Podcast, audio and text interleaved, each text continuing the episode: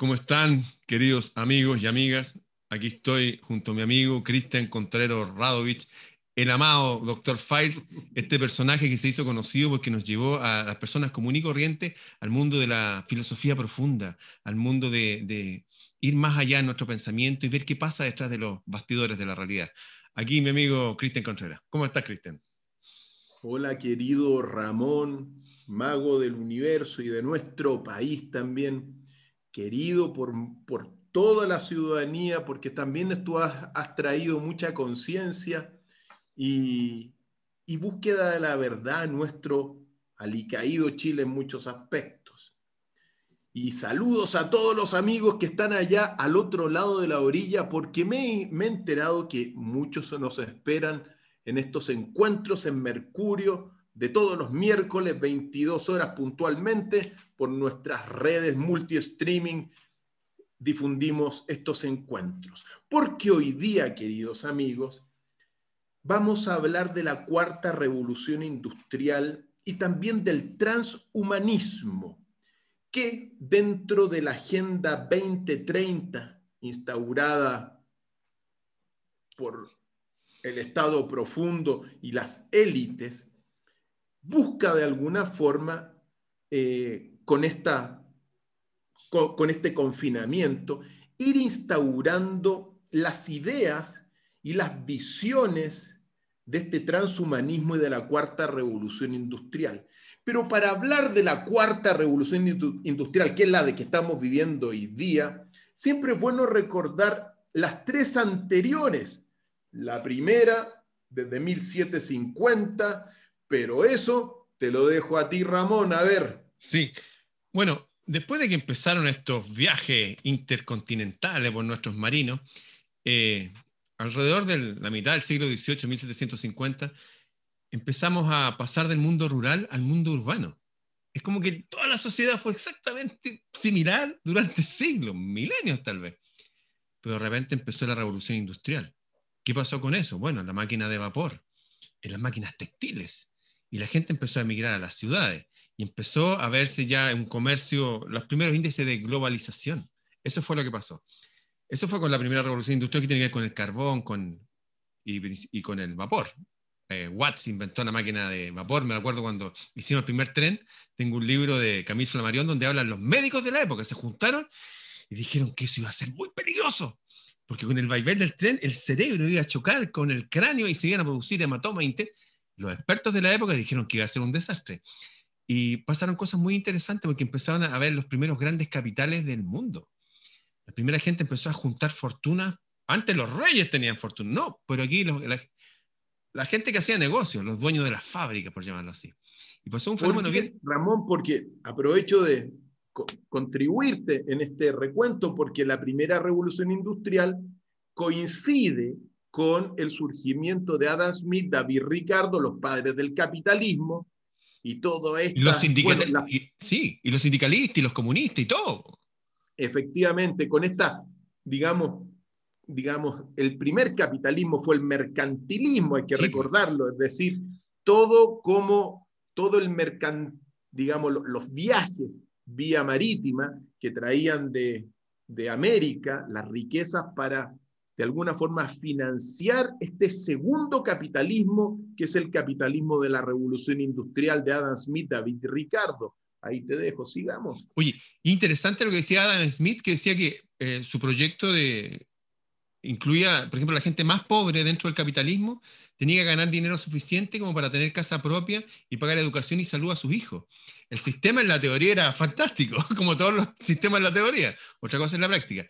Bueno, pasó algo súper interesante, como tú dices, empezó la gente a juntar el capital, pasamos a la segunda revolución industrial, cuando empezaron ya las grandes máquinas, los grandes barcos a vapor. Les recuerdo que todas las sagas que de nuestros descubrimientos de América y todo eso fueron a vela y remo nomás. A vela y remo. ¿ah? Aquí no, los grandes barcos de vapor. Y hubo un tipo que fue un gran mercantilista de la primera revolución industrial, de apellido, les va a sonar alguno, JP JP Morgan.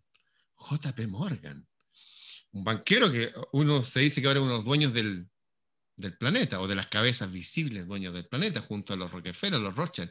Y el tipo en 1909, en Belfast, en Irlanda, financió la construcción del barco más caro del mundo. invitó a todos los ricos del mundo, a todos los que se hicieron millonarios con la primera revolución industrial. Vengan, chiquillos, los invito. Y entre ellos iba un, un tipo que se llama John Jacob Astor. Era el que se oponía a los bancos centrales. Él es norteamericano.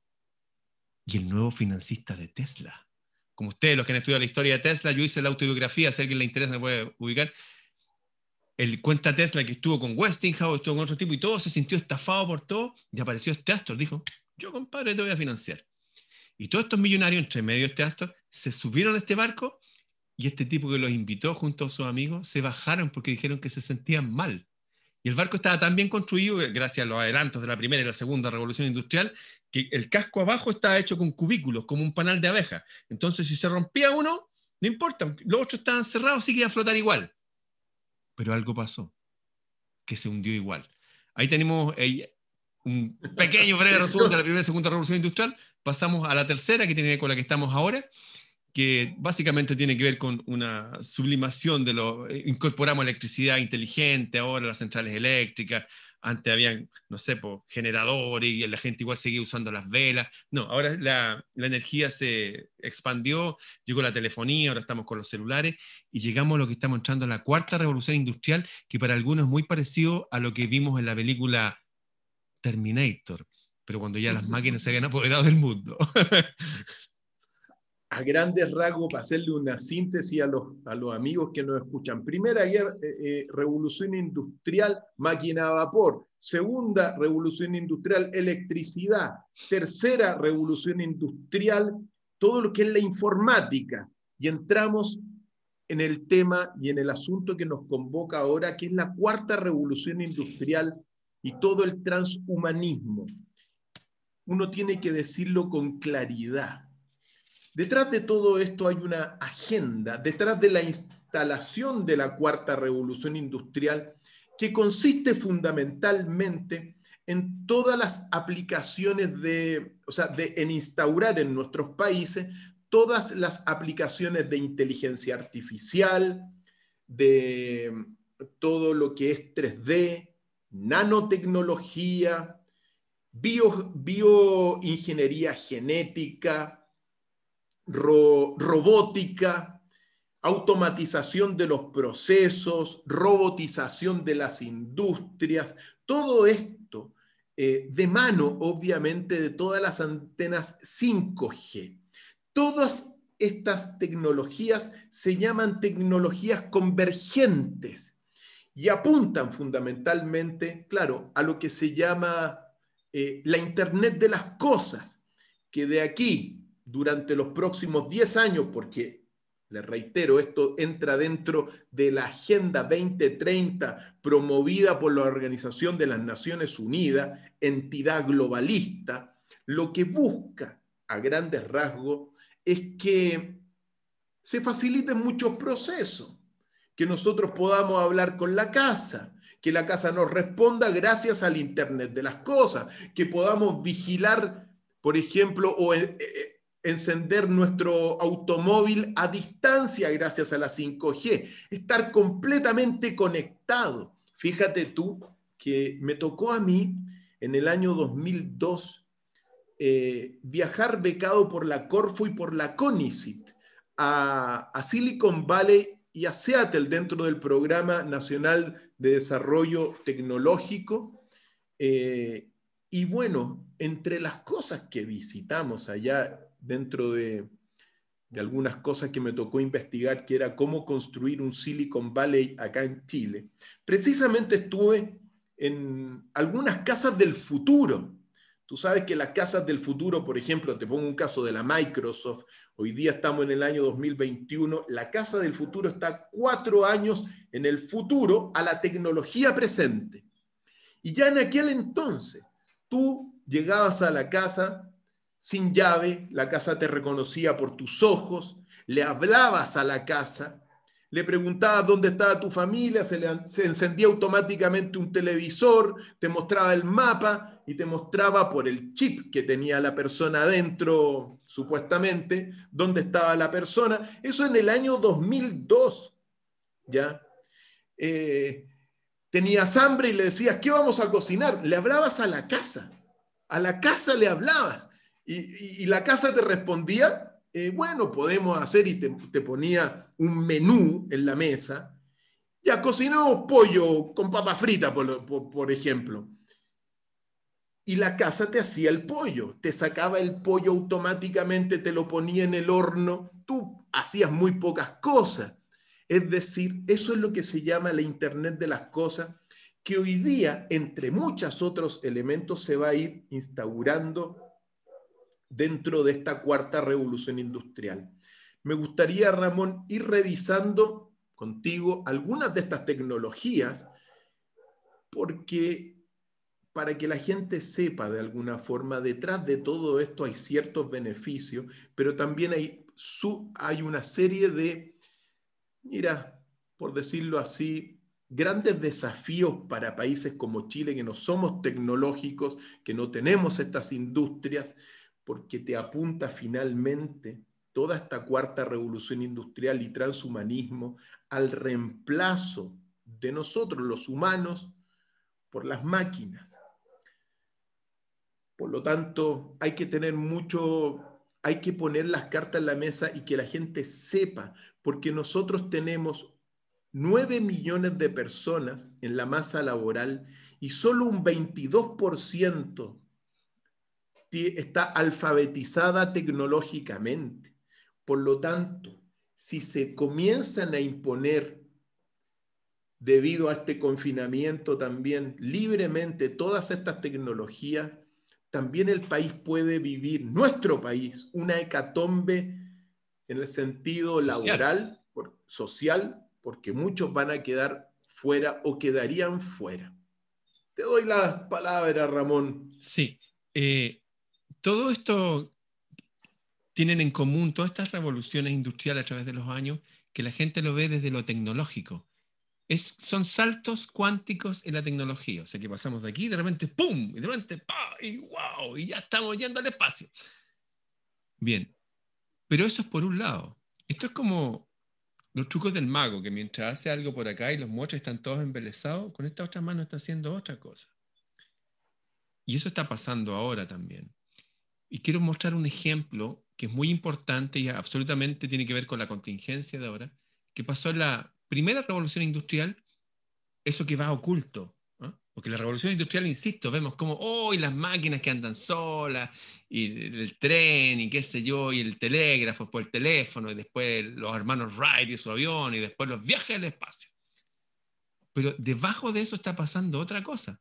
Todos nosotros embelesados, embobados, miramos eso y decimos, wow, estamos viviendo el futuro.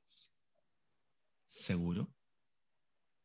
Yo acabo de decir que este millonario Astor que iba a financiar a Tesla, ¿para qué lo iba a financiar? ¿Para un proyecto de radio? ¿Para, para llevar energía gratis a toda la humanidad? Fue, entre comillas, si nos guiamos por lo que dice, fue asesinado. En fin, porque no podía hundirse ese barco. De hecho, el, el que lo hizo dijo, ni Dios podía hundir este barco porque estaba hecho de tal forma que si se le ponen un misil, flota igual.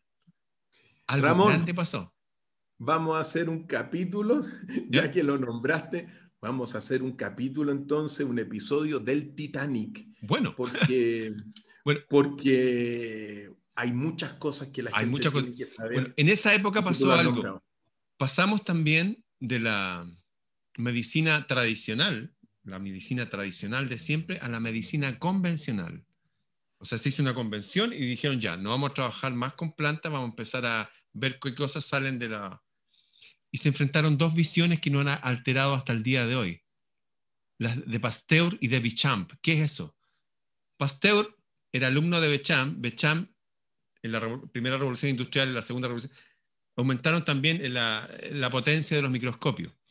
Y Pasteur dijo que todos los bichos y los gérmenes son producidos por la enfermedad. ¿Ah? Pasteur dijo que no. Los bichos producen enfermedad. Por lo tanto, y esa, esa visión prevaleció. Por lo tanto, la gente se preocupó, de catalogar los bichos y tener remedio para esos bichos. lo que decía el otro que no. Lo importante era la célula y que la célula estuviera sana. Y que los bichos cambian de color y de forma según las afecciones que uno tenga. Lo que quiero decir es que cambió toda la, eh, eh, la forma de ver filosóficamente lo que es la salud humana. Y empezamos a ser absolutamente eh, siervos de los sistemas médicos, que son los que controlan a la humanidad hasta el día de hoy. Hoy día estamos sometidos en esta previa cuarta revolución industrial a un proceso de degradación humana. ¿Para qué? Para darle paso tranquilamente a las máquinas. Aquí han hablado mucha gente que todos los cánceres y enfermedades se producen por la acidificación del cuerpo. Y esto que dice la medicina convencional ahora, esto produce acidificación después de dos horas. En fin, todos estos cambios, eh, grandes cambios, también han ido aparejados cambios económicos, controles económicos de países, gente, conglomerados eh, económicos y políticos que controlan el mundo. Les recuerdo que ya en la segunda revolución industrial, la reina Victoria tenía a ocho de sus nietos en reinos del mundo, en Grecia, en España, en Rusia, en Alemania. Eran todos primos hermanos. Cuando vemos esas grandes guerras y entre medio de todas estas cosas eh, industriales que aparecieron, hasta y los tanques y todo la verdad, hay una historia detrás de la historia que se va escribiendo detrás de estos grandes eh, logros de la ciencia física, pero también hay unos grandes episodios que van controlando al ser humano. Lo que está pasando ahora en esta primera fase de la cuarta revolución industrial es prepararnos, en teoría, como dice Cristian, un mundo bien como, wow, del futuro, voy a hablar con la casa y todo eso. Pero eso va a ser para todos los seres humanos para los 8 mil millones de seres humanos van a estar con casas inteligentes. Hemos visto que en cada revolución industrial crecen los polos de riqueza, pero también crecen las grandes eh, urbes de pobreza en el mundo. Esas eh, hambruna africana no son del siglo XIX ni del XVIII, son del siglo XX. Estos tipos que eran cadáveres ambulantes que todavía existen, son del siglo XX. Hoy día una tercera parte de la humanidad tiene hambre. O sea, estamos también frente a eh, un, truco de magia gigantesco, que para algunas personas nos dicen, hoy estamos entrando en la época de paz y progreso del ser humano. ¿Seguro que es así? Todo tiene dos lados y como tú dijiste, querido Ramón, veamos un poquito lo que no se ve, a digamos, a simple vista, porque cuando uno ve Agenda 2030 de la ONU, suena maravilloso, le ponen incluso a los logos los colores del arco iris, que viene algo maravilloso, etc. Y por cierto, claro, toda esa tecnología es muy posible que quede en manos y que sea eh, utilizada por las élites del mundo, por las, por los grandes transnacionales, por, los, por todas aquellas industrias que buscan eh, automatizar los procesos, que, buscan incorporar la inteligencia artificial. Yo quiero nombrar algo que tú lo mencionaste tangencialmente para profundizar lo que es, claro, el mago te muestra algo acá, pero mueve algo por acá abajo. ¿Qué estamos moviendo por abajo? Lo que se está moviendo y que uno tiene que tomar conciencia, queridos amigos y amigas que están allá al otro lado de la orilla, que toda esta cuarta revolución industrial, a diferencia de las tres anteriores, está instalando como en el ideario y en la conciencia de todos una especie de desprecio al mismo humano. Y eso uno lo tiene que señalar. Fíjate tú, eh, hay muchas cosas, las películas, las películas que te muestran que en el fondo Terminator, tú lo mencionabas, que era un robot que puede vivir cientos y cientos de años. Mucho mejor, mucho más inteligente. Se te están proponiendo a través de la robótica, Asimo, por ejemplo, el robot eh, japonés. El robot japonés ya te, te puede leer el humor de las personas, pero tiene tanta memoria que tiene toda la enciclopedia adentro. Es decir, después va a ser mucho mejor tener a un robot profesor, porque lo que uno le pregunte, él va a tener la enciclopedia dentro en un microchip así de este porte. En consecuencia, claro, ay, entonces mejor van a ser los robots. Piensa tú todo lo que ha sido el, el bueno, la época antropocena establecida por la ciencia, en cuanto que el humano se transforma en un agente del cambio climático y también responsable de la, bueno, de toda la crisis medioambiental. Somos responsables en gran medida, en muchos aspectos sí, pero no somos los únicos responsables porque también hay variables naturales que inciden en, en todo esto. No estoy diciendo que seamos santos de ningún modo. Basta ver los mares, basta ver la contaminación de los cielos, basta ver eh, el usufructo y el saqueo del agua, es decir, y también la caza de los animales. El humano es responsable, pero igualmente el contexto es, uy, el humano. El humano es lo que no está funcionando bien. El humano es el defectuoso. Y claro, y como el humano es el defectuoso, ¿qué mejor que tener máquinas perfectas programadas para hacer todas las tareas que uno hace? En Alemania ya hay fábricas 100% automatizadas.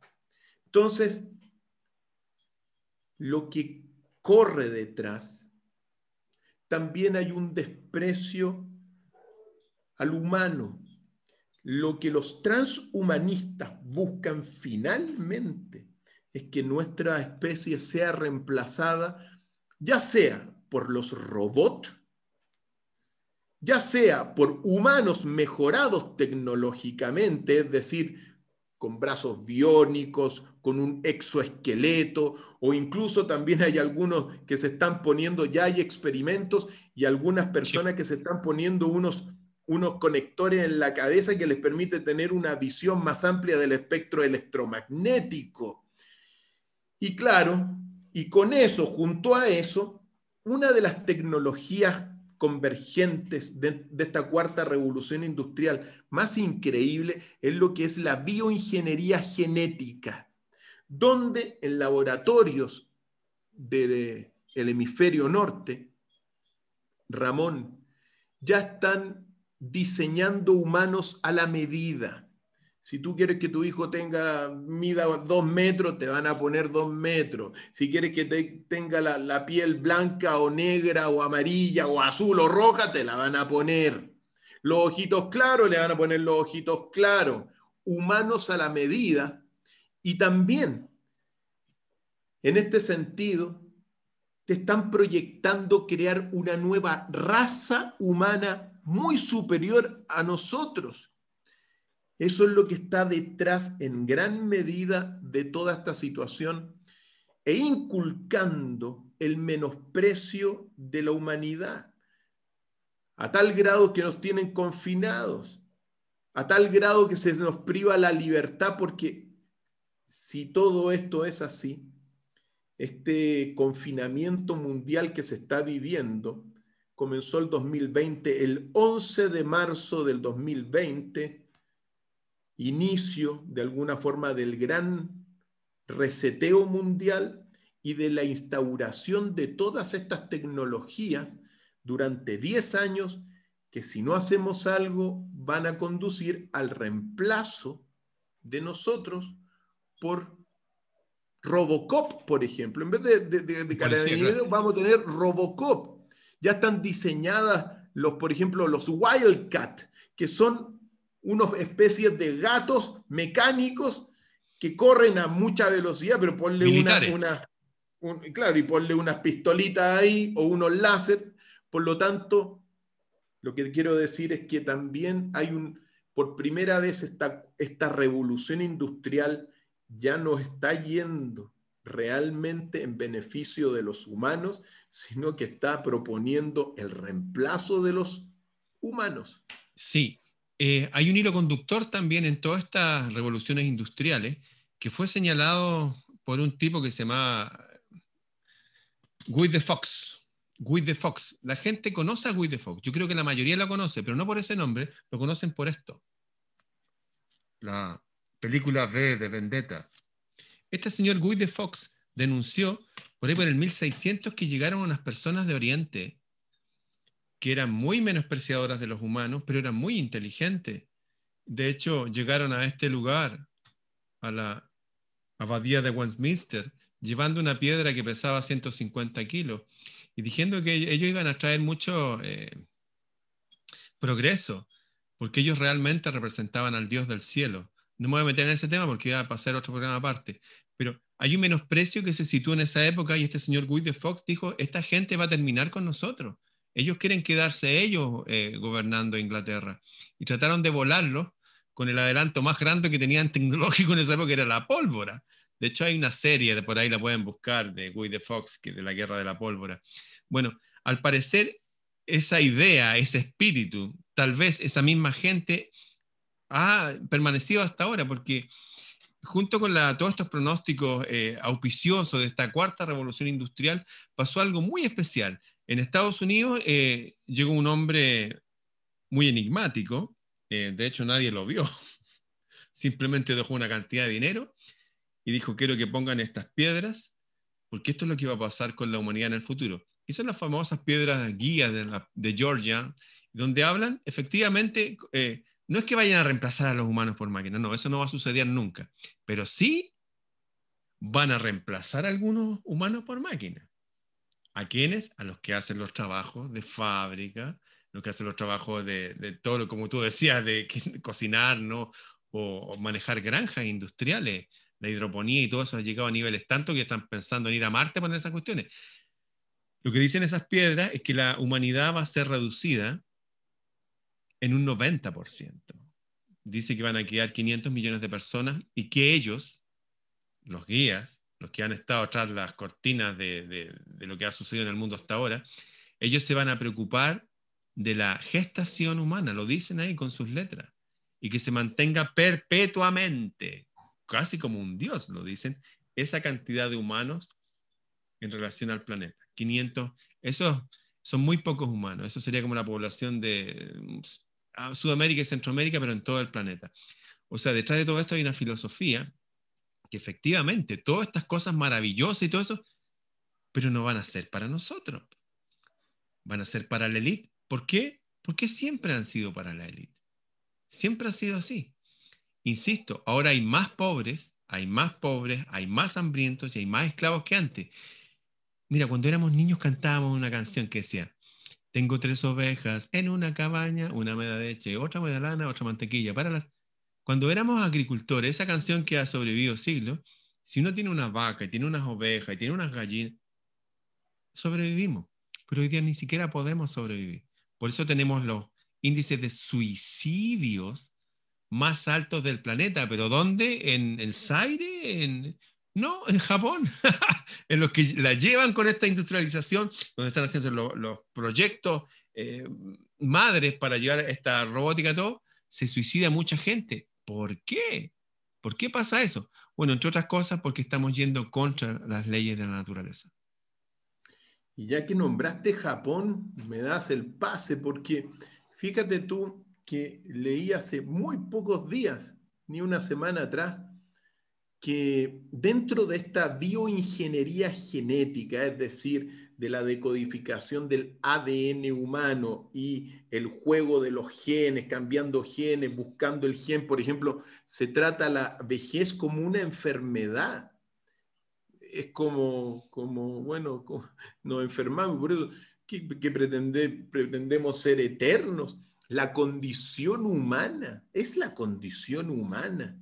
Bueno, eh, y en Japón, dentro de toda esta situación, ya que lo dijiste, van a, si todo esto es así, la información que me llega es lo que dentro de los próximos días se va a hacer pública, bueno, estarían autorizando en Japón oficialmente lo que se llama la síntesis genética.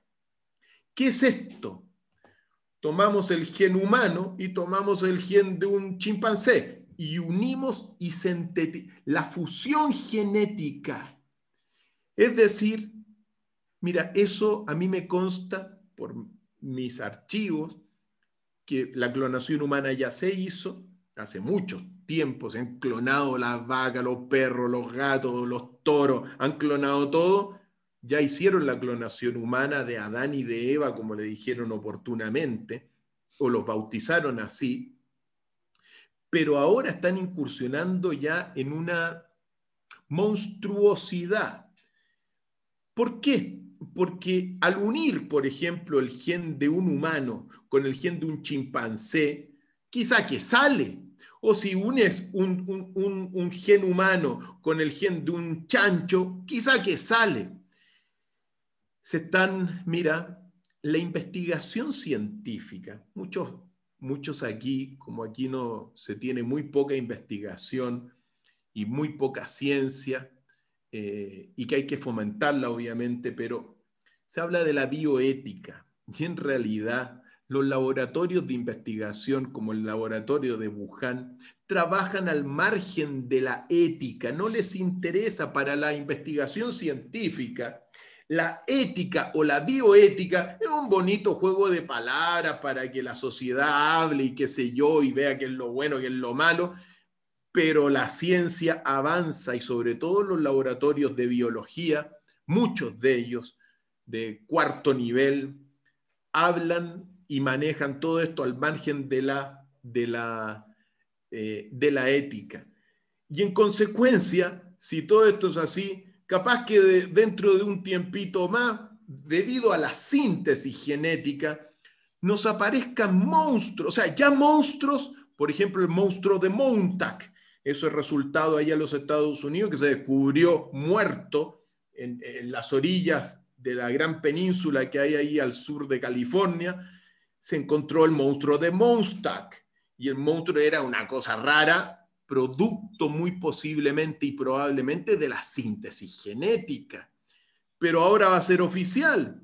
Entonces, quizá aparezcan humanos con con otras capacidades, con olfatos superiores, llenos de pelo. Y hacia eso estamos avanzando dentro de esta cuarta revolución industrial. Hay películas que hablan de ello, los mutantes se llaman.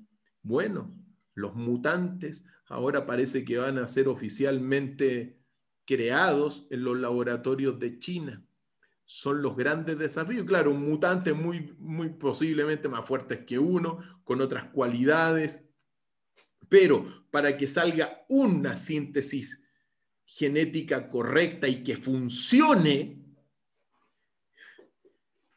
todo lo que es el daño colateral, los monstruos que quedan ahí. Los mil experimentos anteriores. Los mil experimentos anteriores, como lo que ocurrió con la clonación, son ilimitados. Por lo tanto, nosotros conversamos esto en Encuentro en Mercurio para, evidentemente, que Mercurio nos traiga las buenas energías para tomar conciencia. Interesante. Bueno, esto de la clonación partió con la, ustedes recordarán, con la oveja Dolly. Yo me acuerdo que tuve una amiga que se llama Carmen Mesa que dirigía la Corporación Cultural de San Miguel. Y después de una cosa rara que vimos mucho, vimos unas, esto eh, ha pasado mucho, vimos algo flotando en el cielo gigante. Yo estuve ahí como igual que en la película el, Día de la Independencia, una cosa gigante. Y esta mujer pertenecía, además de ser la de que dirigía ahí la Corporación Cultural, a un grupo que se llama Rael, de Suiza. A ver, pero ¿cuándo fue eso? fue el año 2000, un poquito, aprovechemos esta anécdota. 2006, el año 2006. Y fue increíble, fue maravilloso. De hecho, hoy día más tarde voy a grabar un guitarrista que se llama Tito Pessoa, que ellos también lo vieron. Y lo vieron saliendo de los cerros de aquí, del, eh, que está entre la, quinta región y Santiago. Y lo vio mucha gente y salió en el diario y todo eso. Pero nadie pone el acento en esas noticias. En fin, algo gigante. Tecnología increíble. Y hablé con ella, que pertenecía a un grupo que se llamaba Rael, que tenían contacto supuestamente con estos seres que hacían estas cosas grandes, pero también clonaban. Y ellos ya bien, era una corporación particular no esta la oveja Dolly que lo hicieron los científicos, no. Estos eran particulares con mucho dinero que tenían esta, eh, no sé, no sé qué habrá pasado con ellos, de hecho, Rael se llaman. Bueno, eso estaba por un lado, eso existe, es verdad. Recuerdo los libros de Zacarías Sitchin, Zacarías Sitchin, el que escribió el treceavo planeta, que sé y donde él habla, que él se dice que es experto en sumerio, que sé yo, que los que fundaron la historia humana, la historia comienza en Sumer, hay un libro que también lo tengo, también lo leí hace años, bueno, ellos empezaron a clonar. ¿Cómo? No lo sabemos. Pero fíjate que los híbridos sí se producen en forma natural. Por ejemplo, un potro que se monta a una burra y de ahí sale un mulo o una mula, que son fuertes, qué sé yo, no corren tanto, pero son estériles. O sea, La propia naturaleza te dice que cuando se producen estas cruzas en la frontera, ya porque un burro y una mula ya son parecidos, ya, dejémoslo. Pero son estériles. O sea, la propia naturaleza se ha preocupado que los mismos seres que estamos balanceadamente en este mundo, desde quizás eones, permanezcamos como ese diseño primigenio. Lo que yo veo detrás de todo esto es que hay eh, sociedades, gente, espíritus detrás de esa gente que no están con el diseño primigenio que quieren ir más allá de este diseño divino, como lo han mencionado, incluso gente como Darwin. Darwin cuando empieza a dar su libro se encomienda a Dios, eran gente creyente. Lo que quiero decir es que detrás de todo esto hay una cultura, hay una, filosofía que odia o no está de acuerdo o quiere ir más allá del orden natural de las cosas, por una parte. Y dentro de ese orden, particularmente, parece que no le gustamos los seres humanos, porque las revoluciones industriales han acarreado pobrezas, pero extremas. Les repito, nunca había habido tanta hambre y tanta pobreza. Ahora, por un lado, la gente está con los celulares, estamos ahí hablando, viendo películas. Pero ¿cuántos son los millones que se están muriendo al día de hambre hoy día? O sea, por una parte, mientras que por otra parte cosechas enteras las votan, ¿para qué? para no meterla en los mercados y bajen los precios. O sea, aquí como que toda la gente está eh, rindiendo culto a ese objetivo, al parecer, de la primera revolución industrial, que era generar estos polos de riqueza tan y tan grandes, que son fortunas eh, planetarias, estratosféricas. ¿no? Una persona tiene ganancias más que el Producto Interno Bruto que varios países. O sea, vivimos una especie de desbalanceo de la naturaleza de las cosas a través de estas cosas económicas raras que fueron inyectadas a la realidad a través de estas revoluciones industriales. Toda esta cosa de la moneda centralizada, no sé, me, acuerdo, me acuerdo del pacto de Bretton Woods, donde dijeron ya, el dólar va a ser la moneda internacional. ¿Por qué va a ser el dólar? Porque tiene respaldo en oro. Bueno, dijeron. Y después le sacaron el respaldo en oro y crearon cosas rarísimas que nos han controlado, cambiaron nuestras constituciones, de hecho, para apoderarse de nuestra agua, de nuestra electricidad. Detrás de todos estos constructos revolucionarios, tecnológicos y todo, va otra mano, una mano que no le tiene amor a la naturaleza y no le tiene amor a la humanidad. Sí le tiene amor una parte de la humanidad, que son estas élites, que son los mismos que nos están controlando. ¿No les parece raro que los mismos millonarios sean los que lo están controlando las grandes tecnologías? ¿No les parece raro que el millonario de la computación, experto en virus computacional, ahora sea experto en virus de humanos? ¿No se dan cuenta que hay algo raro ahí, algo disonante? Nosotros nos damos cuenta y por eso llamamos la atención. En el fondo, buscamos generar conciencia, que nos demos cuenta, porque todo lo que se está, este asunto de la, de la cuarta revolución industrial y el transhumanismo, es lo que tú dijiste, o sea, hay un materialismo muy profundo detrás de todo esto. Mira, hay un libro, uno de los grandes libros que me ha tocado leer en la vida, que se llama La, la física de la inmortalidad, de Frank J. Tipler. Y bueno, y te plantea ya, fíjate, la física de la inmortalidad. No era la metafísica la inmortal, no es el espíritu inmortal. Lo que se quiere es eh, establecer, bueno, esta un proyecto, bueno, que se está, lo están realizando de colonización del universo, ¿ya? Eh, de colonización del universo por parte de los de, humanos mejorados tecnológicamente. Pero para no cortarte el libro, todo esto apunta a la formación de grandes naves nodrizas naves nodrizas que van a tener adentro eh, unos pequeños microchips con toda la vida de los que puedan estar ahí, es decir, toda tu foto, tus recuerdos como Ramón, eh, tus intervenciones las van a tener ahí y van a generar un avatar que vas a hacer tú, pero en versión virtual. Pues bien, todos estos chips van a quedar en una especie, en especies de naves nodrizas ¿ya? Que vendrían a ser los llamados punto omega que se llaman, la nave nodriza o punto omega, que es la concentración de todas las conciencias humanas, pero en estos microchips. Y estas naves nodrizas, al final de la historia del universo, van a tener un dispositivo que, tú sabes que al final del universo, bajo las visiones de estas físicas de la inmortalidad, todo acaba en un Big Crunch, el otro lado del Big Bang, que vendría a ser un gran agujero negro que te succiona todo para ir a otro mundo, a otro universo. Pues bien, estas naves nodriza quedarían, gracias a su energía, en la frontera de este agujero negro final y nunca entrarían al, al agujero negro de tal manera que serían inmortales. Y ahí, eh, dentro de esa nave nodriza, con toda la conciencia, con los microchips, con la memoria de la vida de todos nosotros, sería la eternidad física, ¿ya? Es decir, tú lo dijiste, o sea, son personas que han establecido como única realidad la materia, como única sustancia la materia. Y uno tiene que recordar al padre del método científico que se llama René Descartes, porque René Descartes en su teoría de las sustancias, y no es el único, pero siempre es bueno recordarlo porque todos estos derivan de René Descartes, que René Descartes estableció tres sustancias de la realidad. La sustancia material, la sustancia pensante, la mente, la conciencia, y la sustancia espiritual. Por lo tanto, eso es lo que ocurre.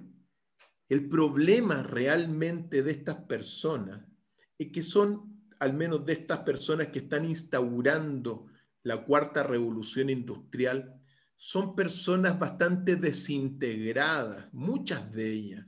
Muchas de ellas, como lo conversábamos, se desintegran, se corrompen y en consecuencia piensan que la única realidad es la sustancia material y quieren vivir eternamente en la materia.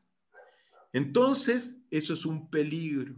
Peligro, ¿por qué? Porque esas son las personas que están conduciendo el mundo. Esas son las locos con poder. Locos con poder y desintegrados de toda la realidad.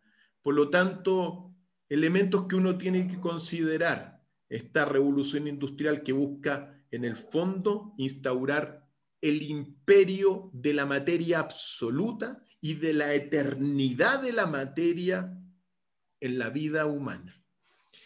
Mira, eso es una locura.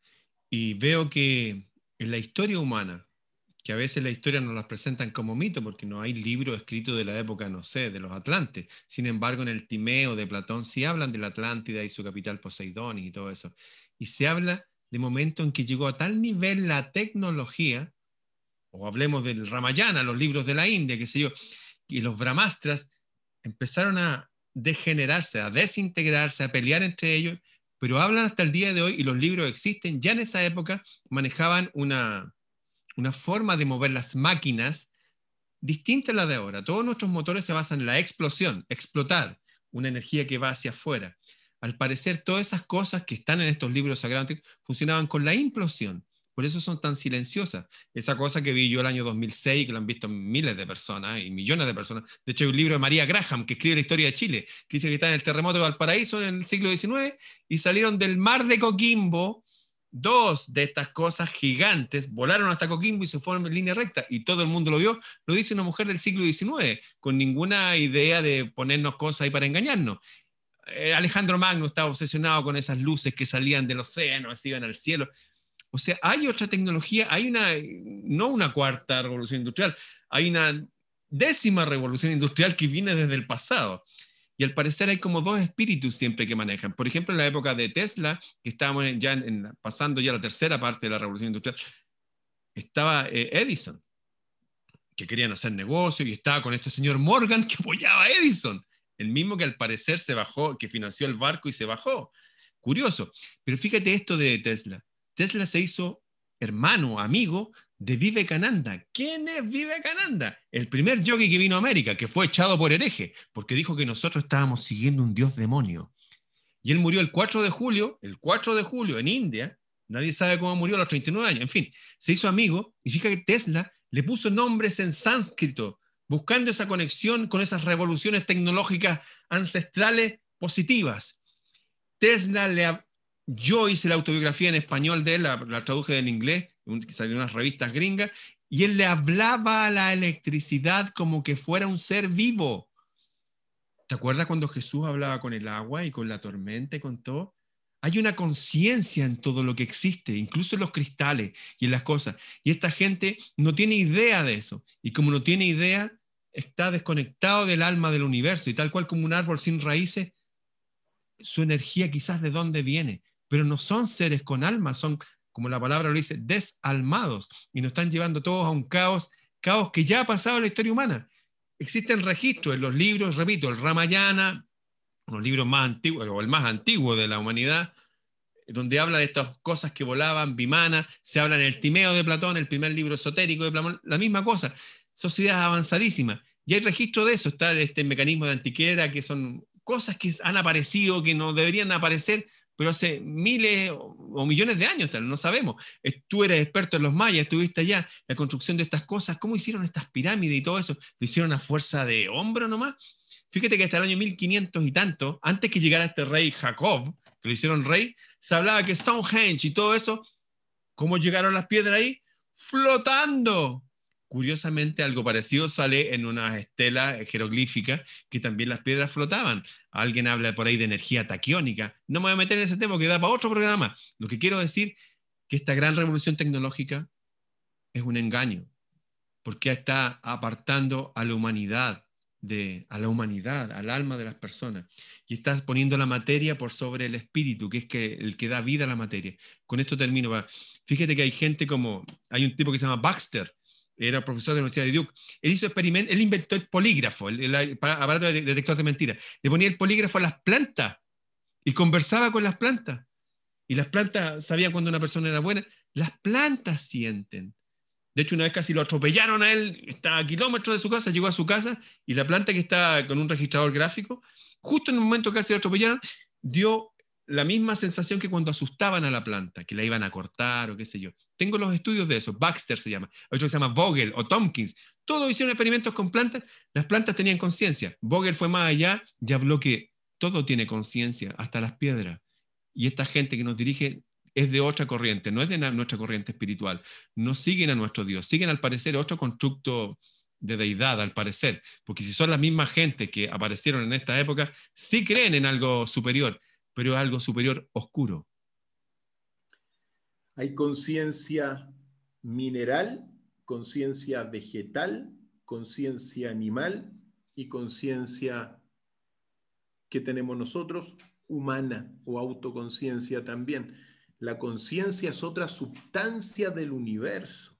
Y yo te encuentro la razón en eso que estas personas, mira, sabes, cada vez que hablamos todas estas cosas y me toca a veces conversar con un lado, con otro lado, mira, el gran problema es que hay pensamientos superiores que se apoderan de las personas. Eso es, recuerda el libro de oro. Las fuerzas siniestras del universo no es una persona que viene con, la ametralladora a, a, dispararnos. Esa no es la fuerza siniestra del universo, sino que es el pensamiento superior a él que controló ese cuerpo. Esas son las fuerzas siniestras del universo. Ahí estamos nosotros en los encuentros de Mercurio, de alguna forma, en ese nivel, viendo las fuerzas que controlan a los humanos. Y ahí están las fuerzas diabólicas, las potencias oscuras. Eh, y digo esto ¿por qué? Porque quiero volver un poquito a nuestro país y decir que nuestro país no es tecnológico, tiene un poquito de tecnología, etcétera, no tiene, tiene una incipiente ciencia, investigación, etcétera, pero muchos industriales se han comido el cuento fácil, se comieron los grandes empresarios, se comieron el cuento fácil de la, de la cuarta revolución industrial, sin darse cuenta y ponderar los pros y sus contras. Solo mencionar uno, el que te señalaba, las antenas 5G, claro, nos van a hacer acelerar los procesos computacionales, la comunicación, pero como lo ha establecido la Universidad de Toronto, las antenas 5G son cancerígenos nivel 1, igual que el asbesto, igual que el cigarrillo y otras tantas cosas. Entonces, yo lo que quiero llamar es a que todas las personas que tienen de alguna forma, eh, no autoridad, sino que poder en nuestro país, me refiero a los grandes empresarios, a los grandes, bueno, los políticos, mejor ni hablo de los políticos, ¿ya?